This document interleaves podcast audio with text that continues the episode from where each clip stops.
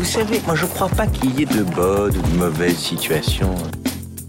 Mais sire Un sarrasin dans une chariote du diable I'll be back.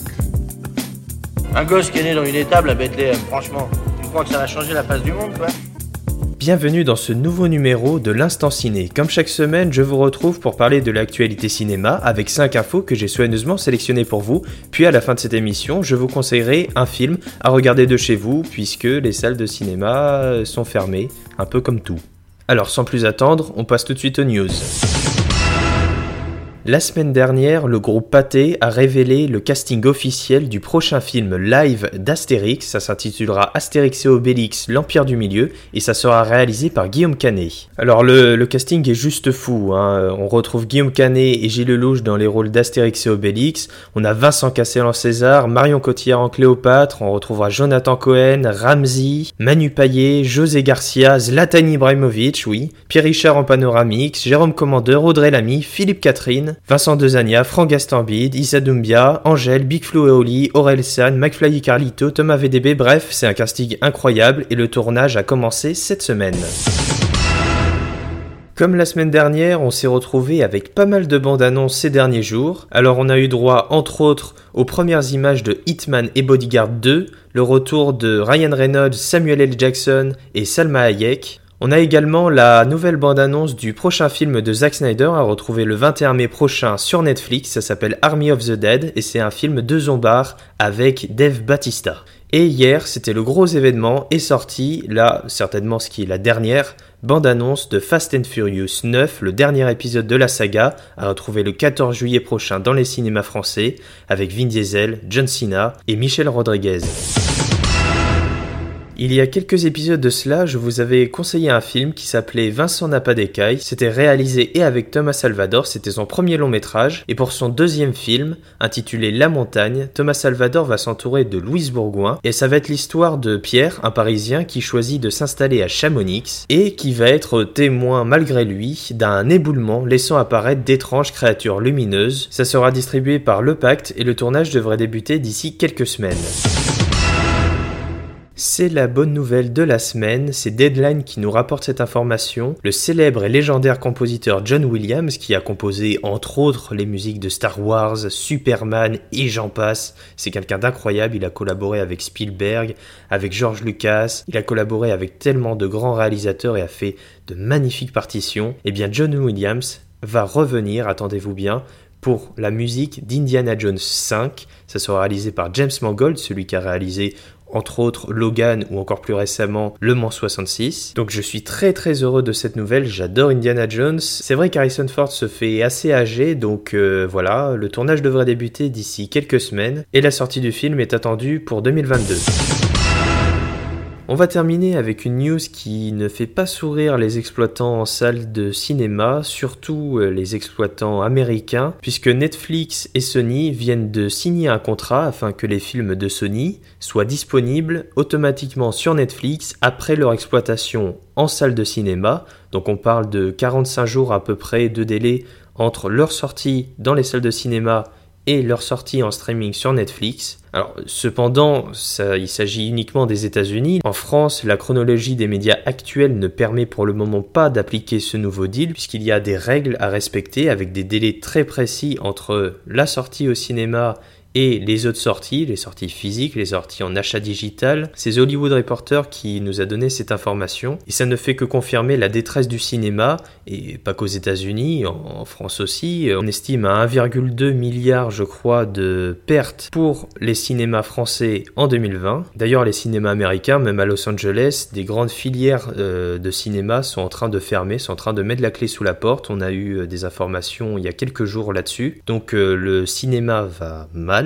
c'est le cas de le dire. En fait, toute cette pandémie, toute cette situation actuelle n'a fait euh, qu'accélérer à balle ce qui aurait dû se passer euh, dans une dizaine d'années. Donc euh, grand coup dur, grande désillusion pour tous les amoureux du cinéma comme moi qui aiment profiter du cinéma et qui aiment l'expérience de la salle de cinéma parce que voilà, c'est le meilleur moyen de voir un film tout simplement.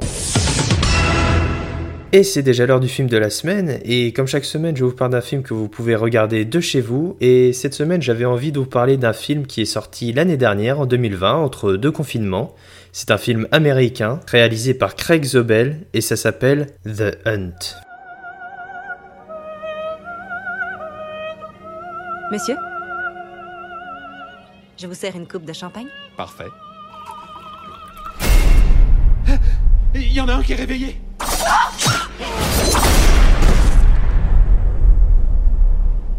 Mettez-le derrière avec les autres. Je sais pas m'en servir. Tu vises, tu tires. Tout le monde à terre Je sais ce que c'est. C'est le Manor Gate. Tous les ans, une élite friquée kidnappe des gens normaux comme nous. Où est-ce qu'ils vous ont enlevé Dans le Wyoming. À Orlando. Dans le Mississippi. Ce n'est pas une plaisanterie. Ils chassent des êtres humains pour le plaisir. Ce ne sont pas des êtres humains. Alors, pour faire simple, parce que le film raconte beaucoup de choses, The c'est l'histoire d'un groupe de gens qui ne se connaissent pas entre eux, qui semblent être là au hasard et se retrouver au milieu de nulle part, dans une forêt.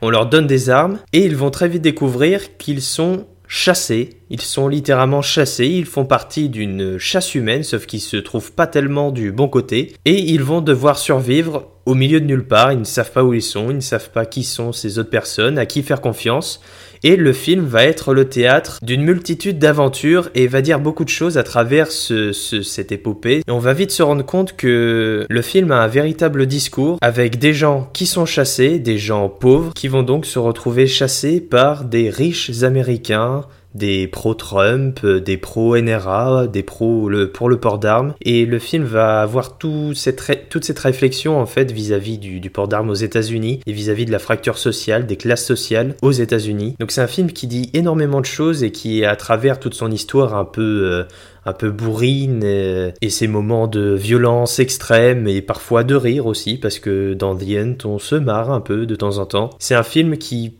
passe un message, qui passe même plusieurs messages et qui en dit long sur euh, l'Amérique actuelle. Et ce que je viens de dire est à double sens puisque à la fois le film raconte quelque chose mais également il y a quelque chose qui s'est passé tout autour du film. En réalité, il devait sortir en 2019, une année plus tôt, mais le film a tout simplement été interdit, interdit à cause des tueries qui avaient lieu à ce moment-là et qui ont secoué l'Amérique, mais également à cause de Donald Trump qui euh, s'est mis à dénigrer le film sur les réseaux sociaux, comme il a l'habitude de dénigrer euh, à peu près tout, parce que justement le film dénonçait euh, les pro-NRA, les conservateurs, ces riches américains qui s'amusaient à exclure drastiquement euh, les pauvres américains, ou du moins les classes inférieures à eux. Et puis The Hunt, c'est également l'association de deux grands noms du cinéma et de la série télé, puisque c'est écrit par Damon Lindelof, à qui l'on doit de nombreuses séries comme Lost ou plus récemment Watchmen, mais c'est également le producteur Jason Blum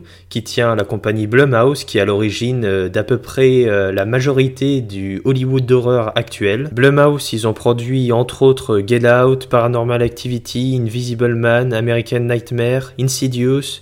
Donc euh, c'est vraiment, c'est vraiment deux grands noms qui, qui savent raconter des histoires et qui savent surtout euh, faire passer des messages et le faire intelligemment. Donc voilà, comme je vous l'ai dit, je vous conseille vivement de regarder The End parce que c'est vraiment très rafraîchissant, c'est quelque chose euh, de jamais vu en fait et de très pertinent. Si vous voulez voir le film, sachez qu'il est disponible en DVD et Blu-ray dans les points de vente habituels et en achat et location digitale sur la TV d'Orange, Apple TV, Rakuten, Play Store, Canal VOD et Filmo TV. Vous désirez? On est dans quel état ici En principe, on sait où on est. Les principes, c'est pas mon truc. Vous êtes dans le bel état de l'Arkansas, ma belle. Vous avez une autre question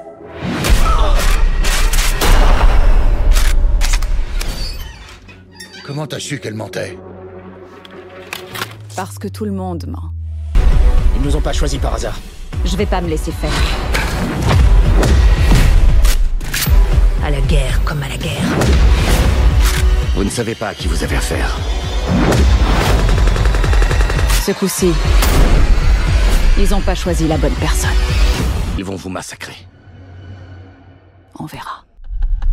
Et voilà, c'est déjà terminé pour cette semaine. En attendant, la semaine prochaine, vous pouvez vous abonner pour avoir directement tous les épisodes dès leur sortie. Vous pouvez également me suivre sur Twitter et Instagram, les liens sont dans la description. Voilà, en attendant, je vous souhaite une bonne fin de semaine, un bon week-end, et je vous retrouve jeudi prochain pour un nouveau numéro de l'Instant Ciné, avec des actus, des news, du cinéma, bref, tout ce qu'on aime. Bonne fin de semaine, bon week-end, bonnes vacances si vous êtes en vacances, et à très vite. Ça dépasse tout ce que j'ai pu imaginer.